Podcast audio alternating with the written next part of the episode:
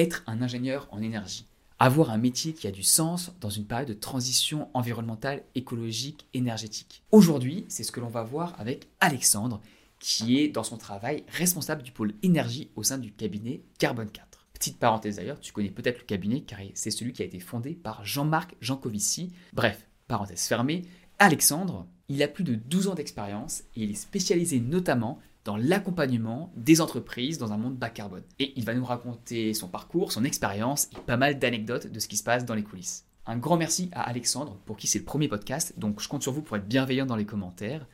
Et si vous voulez aller plus loin, comprendre mieux les enjeux énergétiques actuels, Alexandre est aussi professeur dans plusieurs écoles et il a son cours complet en 19 modules qui est disponible sur la plateforme online Sator. Je vous mettrai un lien en description.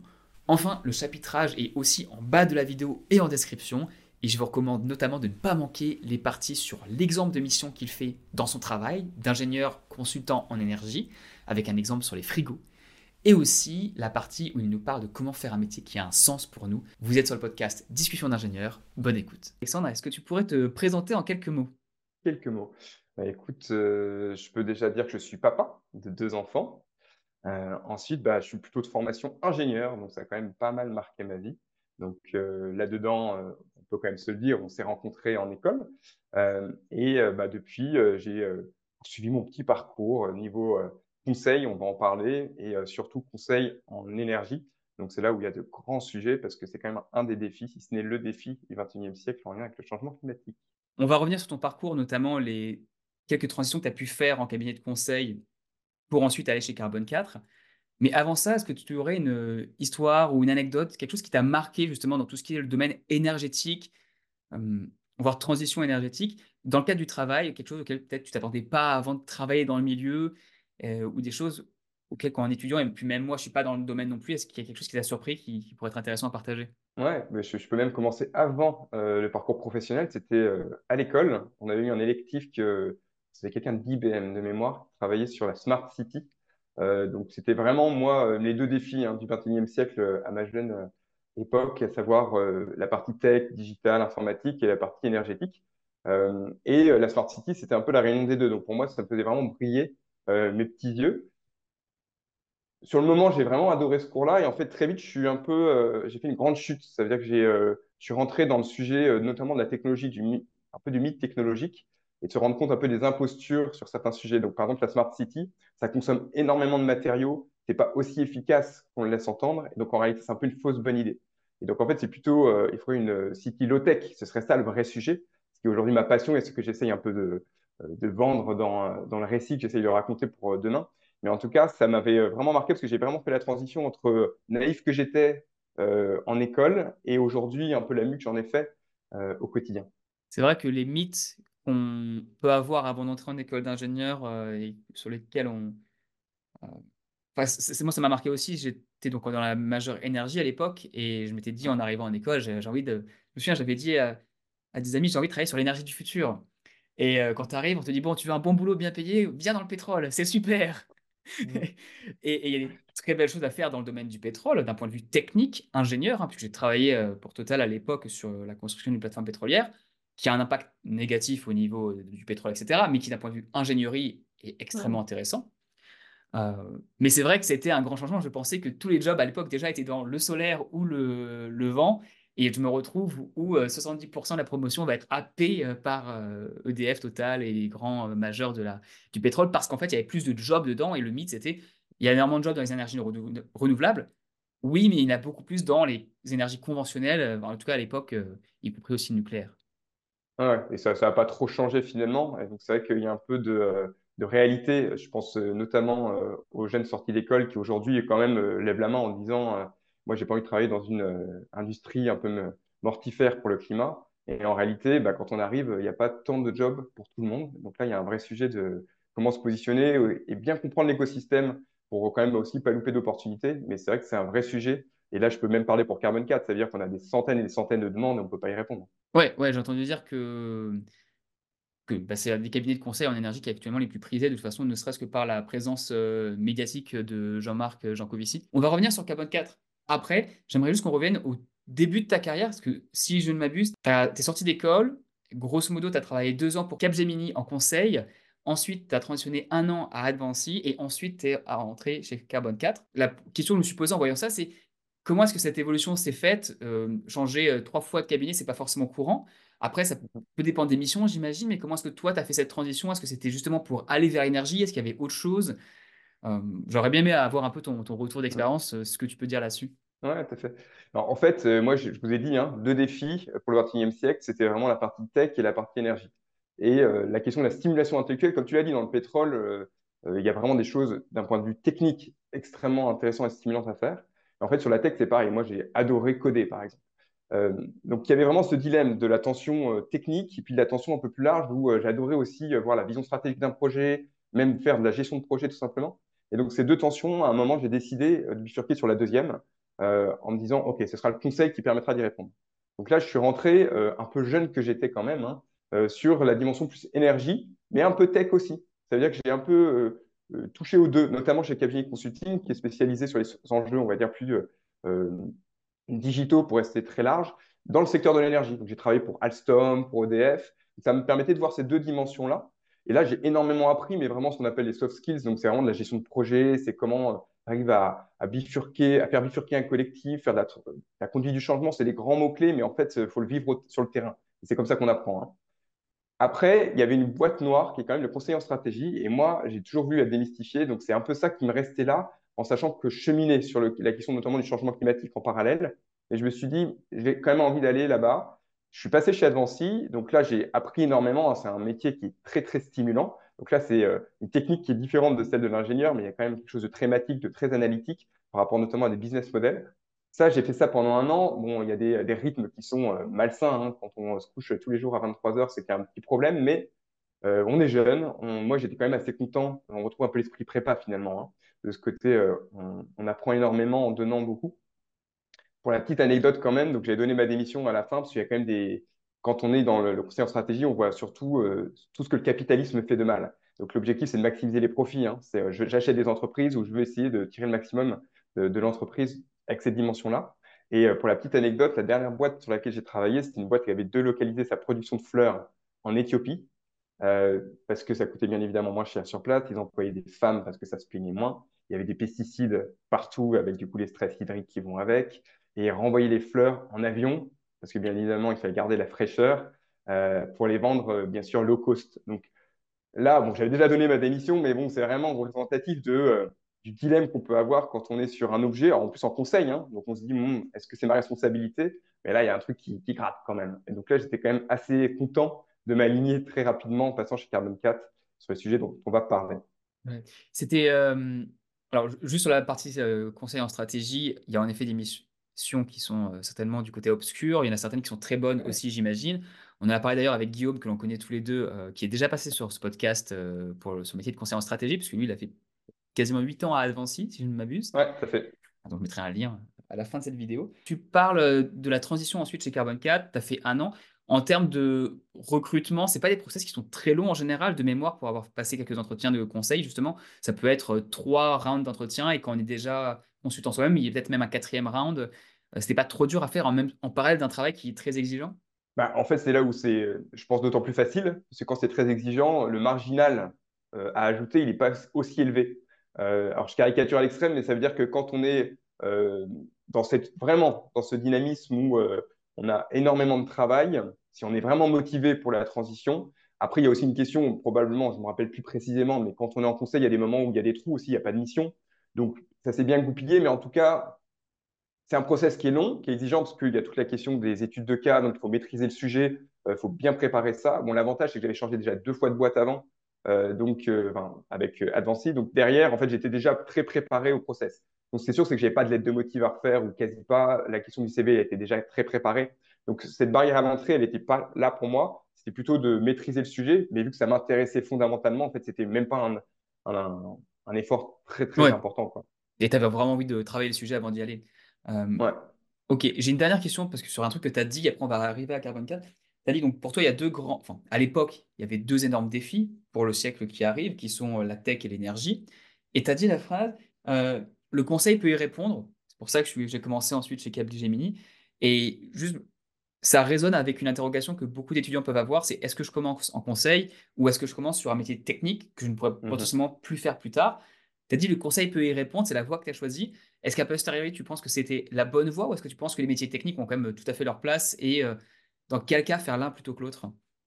En fait, euh, c'est vrai qu'il y avait, euh, j'ai fait deux fois deux. Donc, en fait, il y a les, deux défis que tu as cités. Et en fait, il y avait deux euh, dilemmes que j'avais. Il y a la partie très technique et la partie qui encadre le technique, à savoir la gestion de projet, la vision stratégique d'un projet. Et c'est plutôt cette deuxième dimension que j'ai retrouvée dans le conseil. Donc, c'est sûr, comme tu l'as dit, si tu commences pas par la technique, c'est compliqué de faire le chemin inverse, alors que si tu commences par la technique, tu peux aller dans le conseil ensuite. Ça, c'est clair et en tout cas, on le voit. Euh, après, euh, pour parler avec, euh, j'ai ton âge, hein, on a la trentaine, des camarades de promo qui sont dans les métiers, qui ont commencé dans les métiers techniques. Aujourd'hui, en fait, très vite, on leur dit arrêtez de faire la technique, faire du management. Donc, globalement, la technique, elle est intéressante, mais il ne faut pas se leurrer. C'est-à-dire que c'est les prochaines années en tant que jeune recrue qu'on en fait.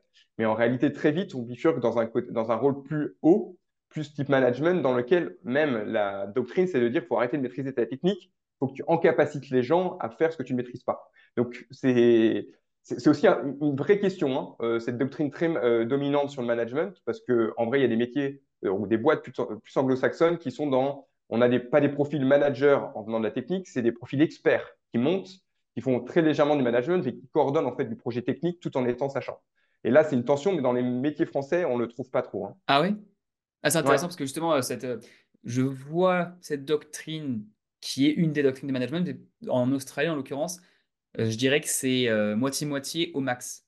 Au sens où euh, les profils techniques, même en, tech où j'en fais un peu, j'ai une équipe, je code toujours. Et oui, à un moment donné où je vais passer au-dessus, je vais arrêter de coder, mais même le directeur, de temps en temps, fait toujours des petits projets juste pour rester euh, proche du terrain et il va se prendre, tiens, je vais faire tel, tel truc, il va passer une journée dessus, Mm. il va pas passer deux semaines, deux mois, mais il va passer une journée à faire quelque chose rapidement pour rester en contact avec le, le terrain, la technique. Et c'est quand même, enfin, c'est peut-être la tech dans ce cas-là qui est, c'est plus facile de se mettre dans la technique, mais c'est quand même très présent.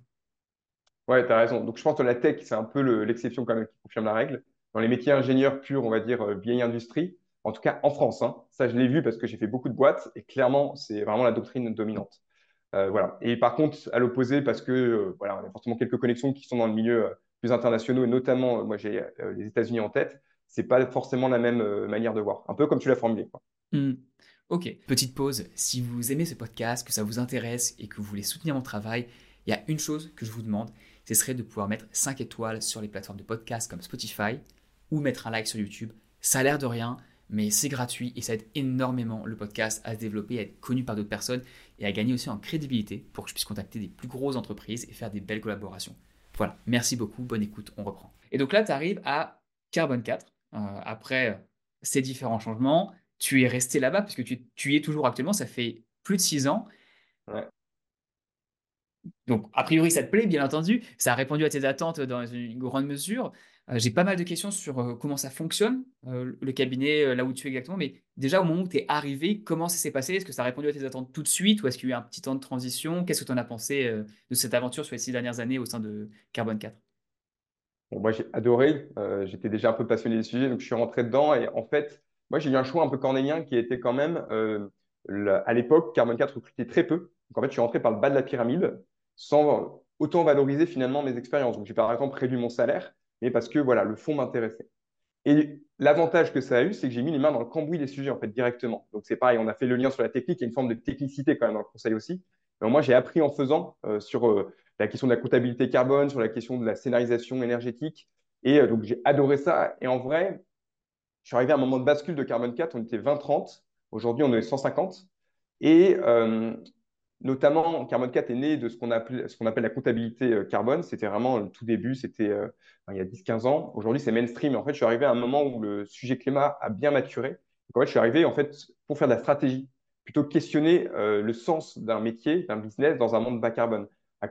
À, quel point, alors c'est facile pour le pétrole, mais quand on vend par exemple des frigos, est-ce que ça a du sens de les vendre de la manière actuelle avec des produits qui sont conçus de la manière actuelle? Et là, ça pose plein de questions. Parce qu'un frigo, c'est l'énergie. Alors, vous l'avez dans la consommation du frigo, mais en fait, c'est l'énergie embarquée vu que le frigo, il a fallu le fabriquer.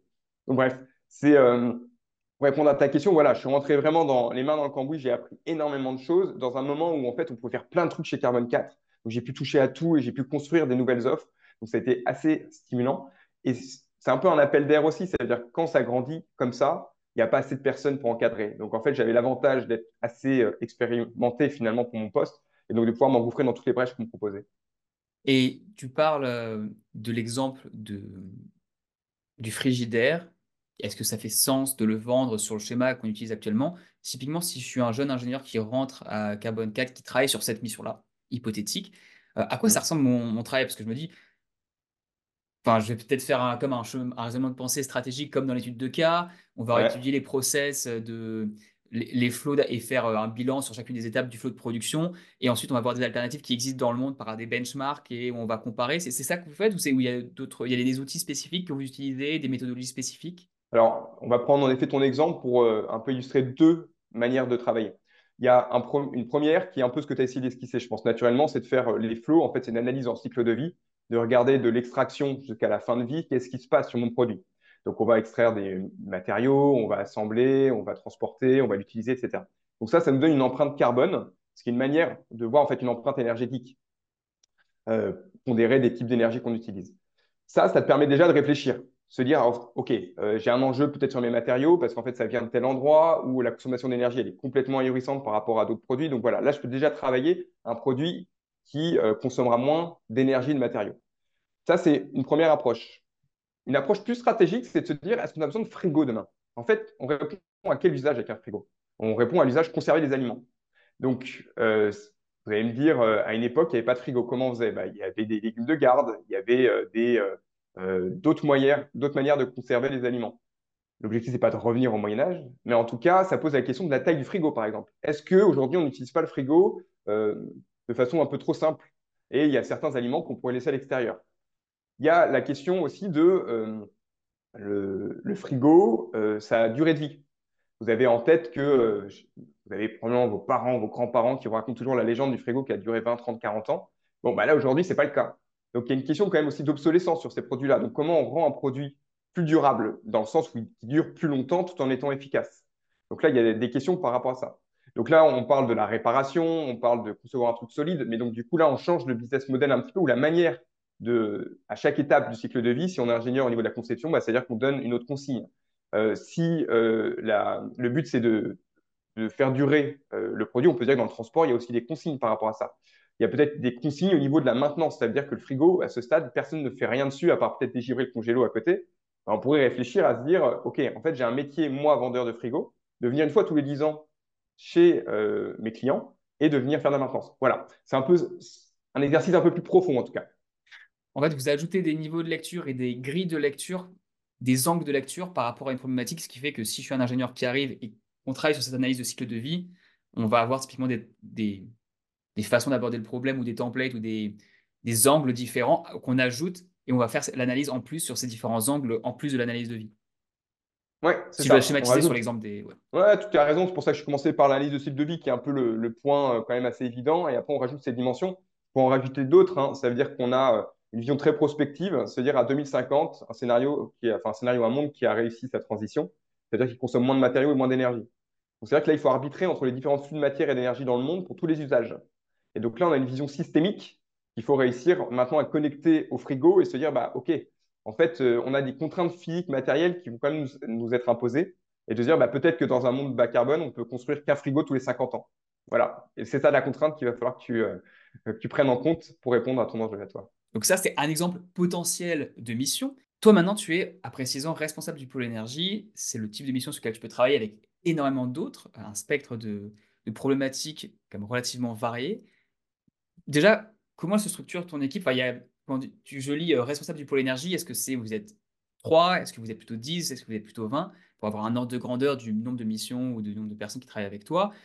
Et euh, une fois que tu as la structure, toi, quels sont les types de missions principales sur lesquelles tu travailles actuellement une fois que tu as justement fait cette transition de partir d'en bas de la pyramide, de monter avec l'évolution de l'entreprise Quel type de mission tu as maintenant? Ouais. Alors, je vais parler des missions après. Vais faire plutôt le côté fonctionnel qui a évolué déjà. Donc, euh, le côté main, dans le cambouis. Euh, bon, bah, naturellement, dans le conseil, plus on monte, plus on encadre les projets euh, et plus on vend les projets. Donc là, aujourd'hui, j'en suis dans la gestion de la pratique énergie ou du pôle d'expertise associé à l'énergie. On, est plutôt 10. Et donc, en gros, je suis en charge avec d'autres personnes qui sont assez seniors de la vente et, du pilotage des projets. Il y a une spécificité chez Carmen 4, c'est qu'on on passe beaucoup de temps à ne pas faire ça euh, par rapport à d'autres euh, cabinets qui font, on va dire, que de la vente et je produis. On passe pas mal de temps à essayer d'agréger notre expertise, à la capitaliser, à l'organiser et à la communiquer. Donc en fait, on, rédige pas mal de choses aussi, que ce soit pour l'interne ou l'externe. Donc on considère, nous, en tant qu'acteurs de, euh, de la sphère privée, qu'on a quand même un rôle public, c'est-à-dire d'essayer de, partager notre savoir sur un sujet qui est quand même d'intérêt général. Donc ça permet de, voilà, tu vois à peu près toutes les dimensions, hein, que ce soit euh, une forme de management, une forme de communication, d'expertise, de pilotage, le commercial, donc tout ça s'entremêle. et en termes de, de, type de projet, alors euh, le, frigo en, est un, et en effet, il n'est pas représentatif de ce qu'on fait nous en énergie à proprement parler. On travaille plutôt, plutôt avec les énergéticiens. Par exemple, une étude qu'on a faite récemment, c'était quelle était la place, quelle est toujours la place de l'hydrogène dans un monde bas carbone. Ça, c'est un sujet qui revient parce qu'on voit bien euh, post-Covid le mythe technologique qui a entouré ça. Donc tout le monde en parlait comme euh, OK, ça va révolutionner l'économie et le climat.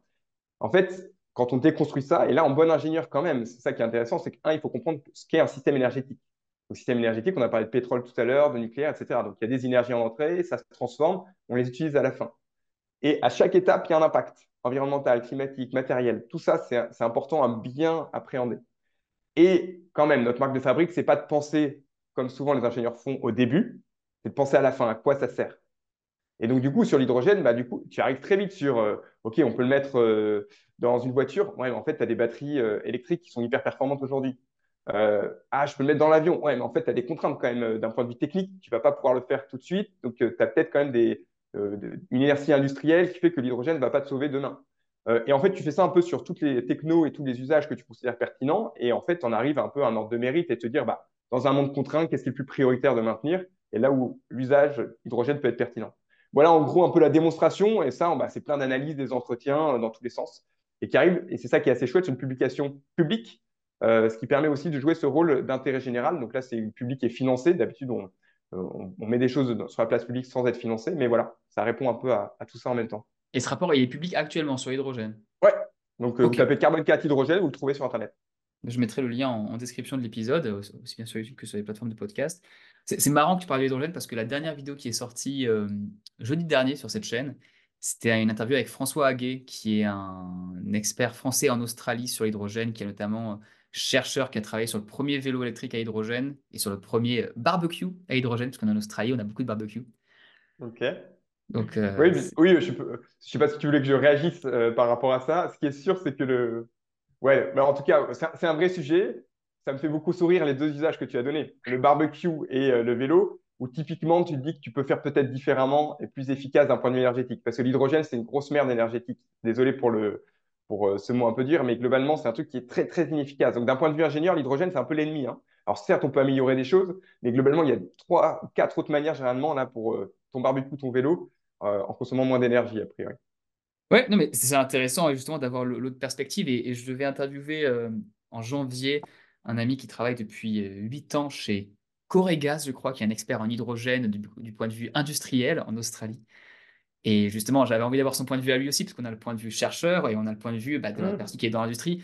Et comme tu dis, le cycle, il est complet et c'est pas juste un besoin où on peut dire ah oui, là, ça pourrait être bien, mais en fait, quand tu regardes ce qu'il y a autour, c'est pas forcément la meilleure utilisation euh, dans un domaine euh, donné. Euh, mais il faut des gens qui travaillent sur tous les sujets. C'est pour ça que je trouve ça trop intéressant d'aller parler avec les différentes personnes. Sans chercheurs, bah, on ne pourrait pas avancer dans aucune direction. Donc il faut bien qu'il y en ait qui travaillent sur tous les différents sujets.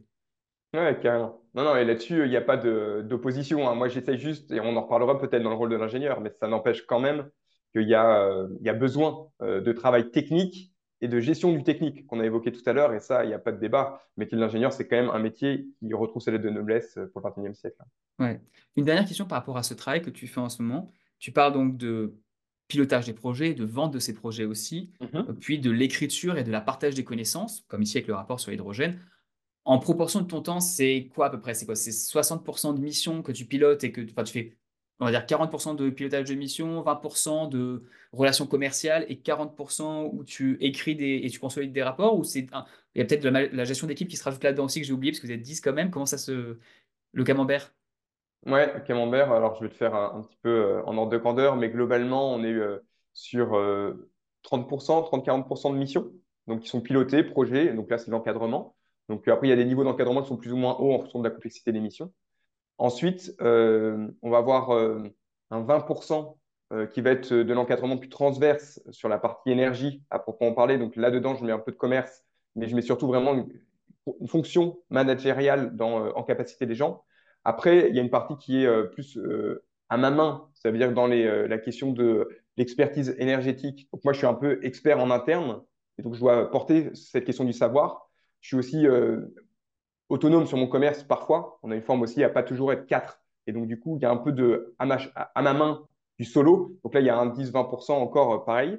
Et après, tout le reste, c'est la partie plus. Euh, alors, il y a de la communication et puis, j'ai envie de dire, du transverse. Ça veut dire que euh, on a des référents. Donc, en fait, je dois m'occuper de trois personnes dans leur lien au travail, dans leur lien de tous les jours et dans leur progression de carrière. Bah, typiquement, ça, ça prend du temps. il y a des questions de formation en interne. Donc, il faut former les gens. donc, moi, je transmets aussi mes savoirs. Euh, il y a cette question de la communication dont je vais parler, donc c'est un peu plus transverse dans le sens où ça peut venir de l'énergie, mais ça peut aussi être en, collaboration avec d'autres au pôle d'expertise. Donc voilà, c'est des choses qui sont un peu plus larges et un peu plus fourre-tout, euh, mais qui sont un peu moins importantes et plus diluées. Quoi. Ok, non mais ça fait sens. Merci pour, euh, pour le récap. C'est toujours intéressant de voir les, les, la répartition du temps du travail des personnes, parce que ça change toujours un peu et c'est jamais exactement ce qu'on pense. Ouais, tout à fait. J'aimerais qu'on passe à, un autre angle de cette discussion, c'est sur l'engagement qu'on peut avoir justement chacun euh, par son temps personnel sur les causes mmh. que, sur lesquelles on travaille. Parce que comme tu l'as dit, au départ, tu étais en conseil, puis en conseil en stratégie qui a demandé énormément de temps, peut-être trop de temps par rapport à ta vie personnelle. Ou maintenant, tu es toujours en conseil, tu travailles toujours beaucoup, mais à un rythme plus raisonnable qui est compatible avec une vie de famille. Comme tu l'as dit tout à l'heure, tu attends ton deuxième enfant. Et je sais qu'à côté de ça, tu fais aussi pas mal de choses. Donc, il y a ce que tu affiches publiquement, tu es professeur pour, euh, tu donnes des cours pour différentes écoles, que ce soit l'ESCP, Kedge ou euh, GEMA, que je ne connais pas. Peut-être Grenoble, École de Management Non, c'est une école post-bac euh, vers Boulogne. D'accord, ok, GEMA. Et tu es aussi professeur au sein de Sator? Est-ce que tu peux nous en dire un peu plus sur ce que tu fais à côté du travail pour t'engager? Il y a aussi d'autres choses qui ne sont pas présentes sur LinkedIn dont tu m'as parlé en off. Donc, si tu veux en parler, il n'y a aucun souci. Mais peut-être commencer par les cours que tu donnes, comment c'est venu et euh, qu'est-ce que tu fais en ce moment là-dessus? En effet, c'est un peu quand on a une passion, quand on a envie de peut-être aussi, euh, il y a une recherche de sens. Euh, et donc, je fais vraiment le miroir avant de te parler de moi, c'est que je vois aussi toi ce que tu fais, Thomas. Donc, c'est aussi se dire comment j'aide les autres avec ce que je considère être ma valeur ajoutée. Et bien sûr, la question de la formation, c'est assez ça, spontanément. C'est se dire, bah, c'est chouette, la sphère privée, j'en ai pas parlé, mais dans le conseil, hein, on travaille avec des entreprises qui payent. donc, les élèves ou les étudiants, on les voit pas. Et on voit très bien, euh, on a la trentaine, mais on était il n'y a pas si longtemps quand même que ça dans les écoles, euh, bah, le manque qu'il peut avoir sur ces sujets, ou même la manière pédagogique d'amener des sujets, peu importe d'ailleurs euh, le sujet. Et donc, spontanément, moi, c'était une envie. Donc, il y a eu des opportunités qui sont arrivées, et puis j'ai agrégé. Donc, j'ai eu des sollicitations dans les écoles que tu as citées. Et là, j'en suis arrivé au point de me dire, bah, j'arrive quand même à agréger une forme de savoir, un truc que j'ai envie un peu de métaboliser, de synthétiser. Et ça, je l'ai encapsulé dans ce que tu as appelé la plateforme Stator, mais en fait, c'est une plateforme de MOOC où euh, là, sur la transition énergétique, j'ai réussi à faire 19 vidéos assez synthétiques, d'une demi-heure chacune, qui permet vraiment de comprendre d'un côté que toute énergie a un impact environnemental, mais c'est bien de les reprendre et essayer de situer, parce que ce n'est jamais les mêmes impacts en fait.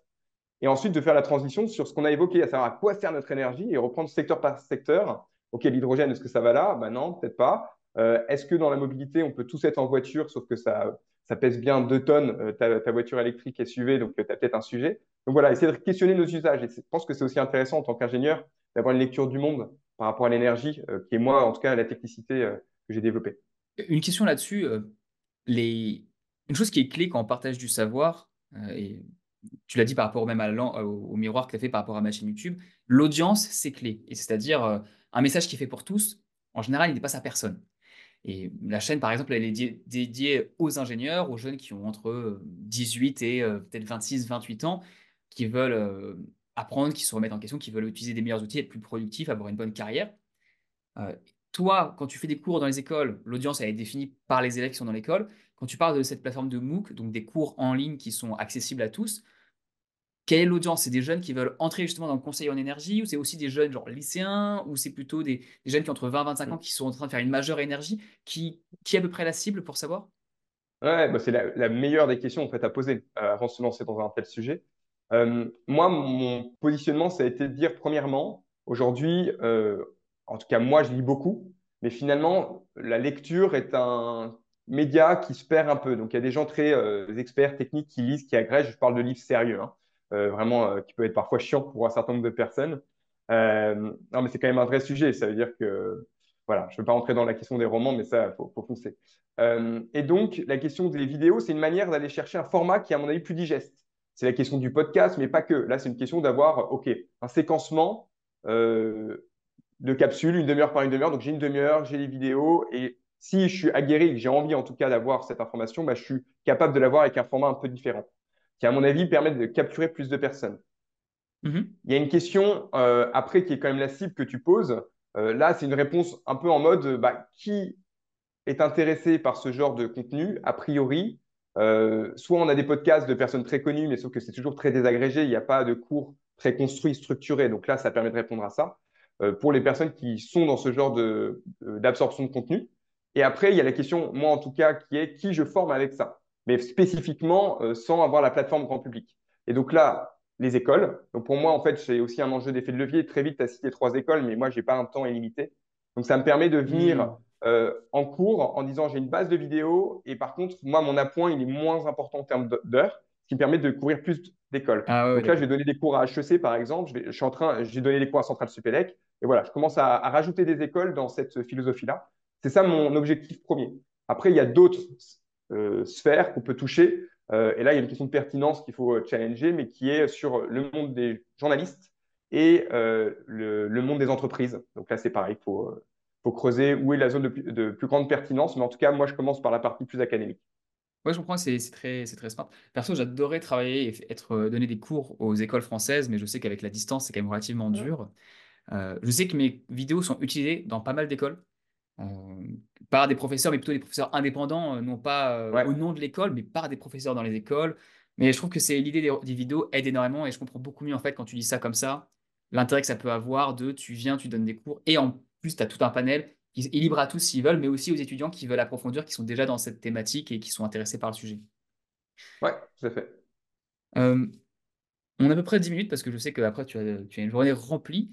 Donc, euh, je me pose la question de est-ce que tu as une autre activité sur laquelle tu t'engages, sur laquelle tu aimerais revenir, ou tu as une anecdote que tu aimerais partager, une expérience, ou bien ce qu'on peut passer à, je sais, à la dernière, le dernier sujet du podcast était la place de l'ingénieur dans la transition énergétique, dans le qu'est-ce qu'on peut faire justement en concret. Donc j'ai absolument envie qu'on traite un peu ce sujet-là, au moins cinq minutes, mais si tu as une dernière anecdote sur un engagement que tu as personnel et que tu aimerais partager, euh, c'est le moment. Ok. Eh ben, écoute, euh, donc là, on a parlé des cours, et en fait, tu as euh, une logique plus associative, qui est aussi naturelle sur les sujets d'intérêt général, où tu as envie de donner euh, de temps, tout simplement. Et moi, la tension qui m'a habité sur le sujet du climat, c'est ou de l'énergie, c'est euh, la tension nationale ou euh, globale versus locale. Donc, on a fondé une association qui s'appelle Éclaircie, avec des personnes qui me ressemblent en fait. Et donc là, l'idée, c'est de dire on donne du temps, d'expertise, mais notamment aux ONG, qui eux n'ont pas les moyens de se payer du conseil. Donc là, c'est un peu essayer de rééquilibrer le rapport de force, parce que vous voyez bien, les États ou euh, tu prends les États, même euh, il y a eu McKinsey là récemment euh, pour la COP, mais en gros, il y a clairement une sphère privée, publique, qui a les moyens un peu illimités. Là, ça permet d'essayer de rééquilibrer ce débat-là. On a fait plein de trucs pour l'affaire du siècle. Je vous laisserai regarder si, si tu veux. Mais en tout cas, y a, on a fait des choses pour l'affaire du siècle, on a fait des choses pour le monde sur les JO. C'est quoi la place des JO C'est intéressant de se poser ça comme question dans un monde bas carbone. donc voilà, des questions de cette nature-là, mais plus sur l'expertise climat. Et à l'échelle locale, bah, en fait, des trucs très simples. Dans la crèche de mon enfant, bah, je m'occupe de l'énergie. En fait, un truc tout con, mais en fait, euh, bah, les factures, euh, ça se paye et faut, ça se regarde, quoi, et ça se compte l'énergie. Euh, je fais la promotion du vélo aussi dans ma ville. Enfin, voilà, des trucs très concrets, mais me dire en face d'une école, j'ai envie d'apaiser, mettre des pistes cyclables, bah voilà, ça, ça sera tangible, je pourrais le, je pourrais le toucher du doigt. Ouais, c'est bien, je pense que l'engagement, il peut être à tous les niveaux, comme tu dis, au niveau professionnel, mais aussi au niveau personnel, ou comme tu fais avec, avec Éclaircie, permettre à des ONG d'avoir accès à des experts pour un coût quasi nul qu'elles ne pourraient pas se payer sinon. Euh, donc je pense que c'est vachement... Euh, je trouve ça cool euh, comme, comme approche en tout cas. Et je trouve que c'est une bonne... Et si tu veux nous envoyer les liens de une ou deux choses que vous avez fait avec Éclaircie, avec plaisir, si tu les as, tu me les envoies après le podcast et je les mettrai en lien dans, en description dans le podcast pour tous ceux qui souhaitent bah, aller voir un peu plus que ça, ce, que, ce qui a été fait. Cool, fais ça. Et je trouve que c'est une bonne transition sur la dernière euh, partie, les dernières questions de, de, ce de cette discussion, sur la place de l'ingénieur par rapport justement aux enjeux énergétiques, climatiques, de transition énergétique qu'on peut avoir. Il y a beaucoup de jeunes qui se posent des questions. euh, J'en vois, récemment j'ai fait un sondage, j'ai eu pas mal de questions justement sur euh, comment faire un travail qui fait sens. Mm. Euh, Il n'y a pas forcément les, autant d'opportunités qu'on se l'imagine, comme on l'a dit au départ, quand on arrive en école. Est-ce que toi, tu as un point de vue là-dessus? Est-ce que tu as des conseils à donner à des jeunes qui, qui se cherchent et qui se demandent comment avoir un impact positif euh, sur le monde? Ouais, bah alors déjà, le premier des conseils, ce serait euh, de, de rien s'interdire et d'être très curieux, d'aller chercher partout. C'est assez euh, bateau de dire ça, mais en fait, euh, un, c'est pas forcément aller dans un grand groupe, aller dans un emploi salarié. Ça, c'est déjà une question que j'ouvre là. Bien évidemment, c'est le choix que j'ai fait, mais en tout cas, ça n'empêche que je vois beaucoup de jeunes maintenant aller sur des, des chemins un peu alternatifs euh, que je trouve vraiment intéressants parce que eux, on les sent vraiment épanouis. Donc ça, c'est vraiment cette question-là. Et la deuxième, c'est de manger du contenu en fait. Donc euh, on est quand même un métier euh, de d'expertise. En école, il y a pas mal de choses, mais moi je peux pas dire que j'étais satisfait de ma formation d'ingénieur. Euh, et donc je pense que là, il y a un vrai comble euh, à aller, euh, enfin, un vrai trou pardon à combler. Et donc ça, c'est euh, un peu les deux, choses où je me dis, euh, ça permet d'arriver beaucoup plus mature. Et je vois des jeunes arriver avec une maturité où j'étais vraiment pas à leur niveau. Et ensuite, ça leur permet euh, d'ouvrir des portes et pas se dire, OK, j'ai fait ma, mon école euh, tranquillou et puis j'arrive avec mon job tranquillou. Non, c'est plus ça la vie en fait. Donc, euh, il y, a un peu de ce ressort-là, en tout cas, qui, euh, je pense, ouais, peut faire changer un peu la donne. Ouais, je suis d'accord. Tu dis donc chemin alternatif et manger du contenu en deuxième option. Par rapport à, cette deuxième option de manger du contenu, il y a quelque chose dont je pense qu'on n'a pas conscience quand on est jeune. C'est la rapidité à laquelle, quand tu es investi passionné, avec du temps libre que tu as quand tu es étudiant, tu peux devenir expert et meilleur que des gens qui ont 30 ans d'expérience. Parce qu'en fait, oui, ils ont 30 ans d'expérience, mais ça fait 20 ans qu'ils sont dans un boulot où justement ils sont des positions managériales, ils ne sont pas forcément les mains dans le cambouis. et aller apprendre. Et moi, ce que je conseille toujours quand tu apprends, c'est essayer de partager ce que tu apprends, non pas en tant que sachant, mais en tant qu'appreneur, pour partager Ouais. ces connaissances, parce que ça t'oblige à les agréger, à les synthétiser d'une manière que tu peux restituer, compréhensible.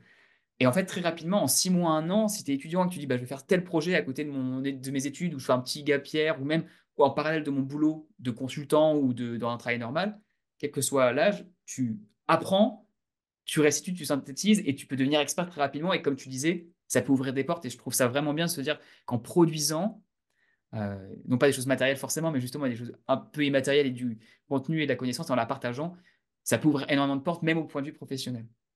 Ouais, tout à fait. Mais moi, j'aime toujours dire euh, aux jeunes, euh, je pensais que j'avais pas le temps en école. Et en fait, j'ai découvert le monde du travail. Et dans le monde du travail, je disais à mes collègues, non, mais on a le temps de rien. Et je suis devenu parent. Donc, la question du temps, clairement, il n'y a pas de débat. En école, il y en a à pléthore. Donc là, il ne faut pas hésiter. Comme tu dis, le chemin, il est plus important quasiment que le contenu qui est agrégé. euh, parce que c'est par le chemin qu'en fait, on, on- crée des connexions. Peu importe, on va aller à un événement. Et puis, en fait, l'opportunité, elle émergera de ça sans savoir d'où elle, émergera. Absolument. Et il y a des choses auxquelles on a, on s'attend absolument pas. Je vous donner un petit exemple. Je suis allé à une conférence sur euh, la finance quand j'étais tout jeune, quand j'étais euh, juste avant d'entrer en prépa. Donc, je devais avoir quoi, euh, 16 ans à l'époque, au tout début de la prépa. Et j'avais dû demander à mes parents l'autorisation pour aller dans un congrès, machin. J'avais vu des speakers parler. Et on est euh, 12 ans après, et une des personnes qui parlait est maintenant une personne qui est influente dans le milieu, on va dire, euh, de, de finance, euh, etc., qui a des podcasts aussi très successful. J'avais rencontré, j'avais pris son. On avait échangé à l'époque, il était beaucoup moins connu à l'époque. Et euh, maintenant, on s'écrit par moment parce qu'il est très, très occupé aussi. Mais j'ai un contact avec quelqu'un qui, avec, je peut-être du travail plus tard ensuite, qui est venu de quelque chose à 16 ans, juste là, se dire, bah oui, même si tu vas à un événement, que tu rencontres une personne, tu sais jamais où ça peut te mener. Et le fait de faire, c'est ça qui t'amène énormément d'opportunités auxquelles tu n'aurais. euh, juste, tu m'aurais dit ça à 16 ans, j'aurais dit, bien sûr, je veux, juste y aller pour voir un peu à quoi ça ressemble, mais jamais je pensais que ça y aura quelque chose qui allait en découler euh, potentiellement 10, voire 15 ans plus tard. Ouais, ouais. Ah bah, 1000% d'accord avec toi. Je pense que ça, il faut réussir à cultiver en fait une forme d'incertitude. Ingénieur que nous sommes, c'est on fait ça pour avoir ça. Eh ben non, en fait, on fait ça pour peut-être avoir quelque chose. On, c'est dans, ça contribue à un grand tout.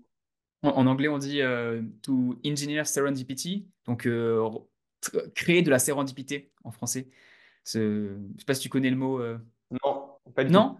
Ah, bah alors là, je vais- je- c'est un mot ex- extraordinaire. La sérendipité, c'est la capacité à créer des, à avoir des actions qui se déclenchent autour de toi sans en être directement la cause, mais en étant l'auteur Mm. indirect de ce qui se passe. Par exemple, si tu veux trouver un travail, ok, cool, tu peux envoyer les applications, mais si tu vas à des événements networking toutes les semaines, tu ne sais pas quel événement, quelle personne va générer quelque chose, mais tu sais qu'en allant à 10 événements networking, tu vas générer la sérendipité qui va faire qu'il y a bien quelque chose qui va se produire à un moment donné, mais tu ne peux pas savoir où c'est. Mais par contre, tu sais que ton action va créer cet environnement qui va Mm. potentiellement avoir, euh, t'augmenter tes statistiques d'impact.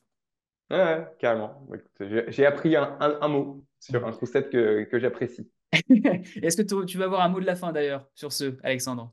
Ouais, allez, dernier mot de la fin, parce que je sais que le temps file, mais en gros, euh, dans ce rôle de l'ingénieur, on a un peu évoqué le début du chemin, il y aurait tant d'autres choses que je voulais vous partager, mais il y a au moins un truc que je peux vous laisser. C'est la question de notre rapport au temps.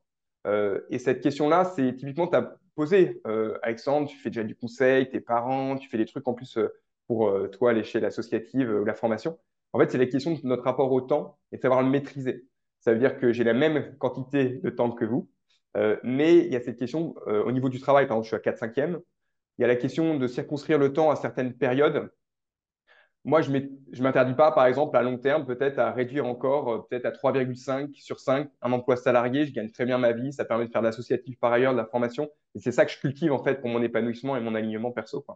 Et donc, faut aussi, ça touche des choses, en tout cas. Mais cette question du temps, faut juste pas s'endormir et subir. euh, parce que clairement, le rythme en, en entreprise, il peut être très vite euh, euh, imposé. Et en fait, il mange sur la sphère de nos envies perso, de cette recherche d'alignement bien maîtriser ça, je pense que ça peut être un truc à avoir dans le radar.